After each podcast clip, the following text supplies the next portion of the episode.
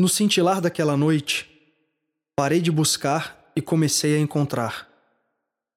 Lembro-me muito bem de ouvi-lo dizer: se o objetivo da busca parece de alguma forma algo muito distante, a ilusão já prevaleceu no coração do buscador, que espera encontrar fora de si o que quer que seja. Tudo o que você quiser ser, você já é. Por tanto tempo, você buscou os tesouros sem perceber que estava sentado sobre o maior deles.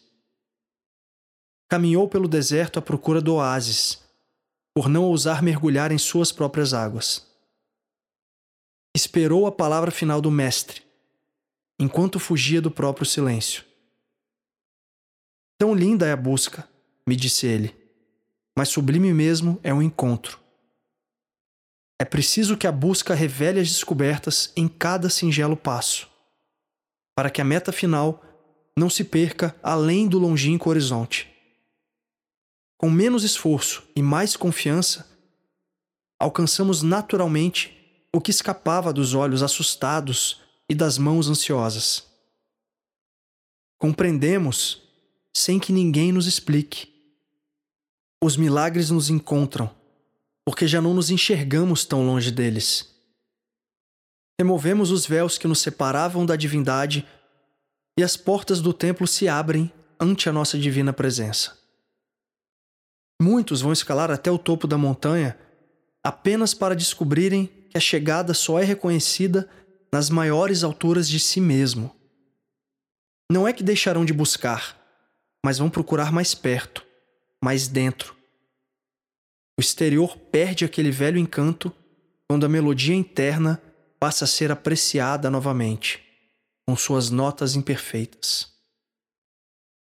A sôfrega busca se acalma e agora celebramos os encontros que chegam nos sopros do vento, a todo momento.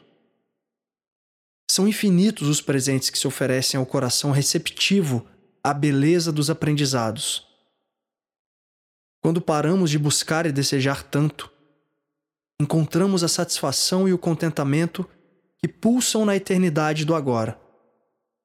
Os pés, cansados de viajar para terras tão distantes, enfim repousam na beleza inigualável dos nossos jardins. Os segredos se desnudam, pois jamais estiveram escondidos. Aquela face tão misteriosa se revela ao nosso olhar decidido a desvendá-la. Cessou a busca do navegante, que, ao se entregar despido ao sabor das correntezas, retornou à fonte que os barcos não alcançam.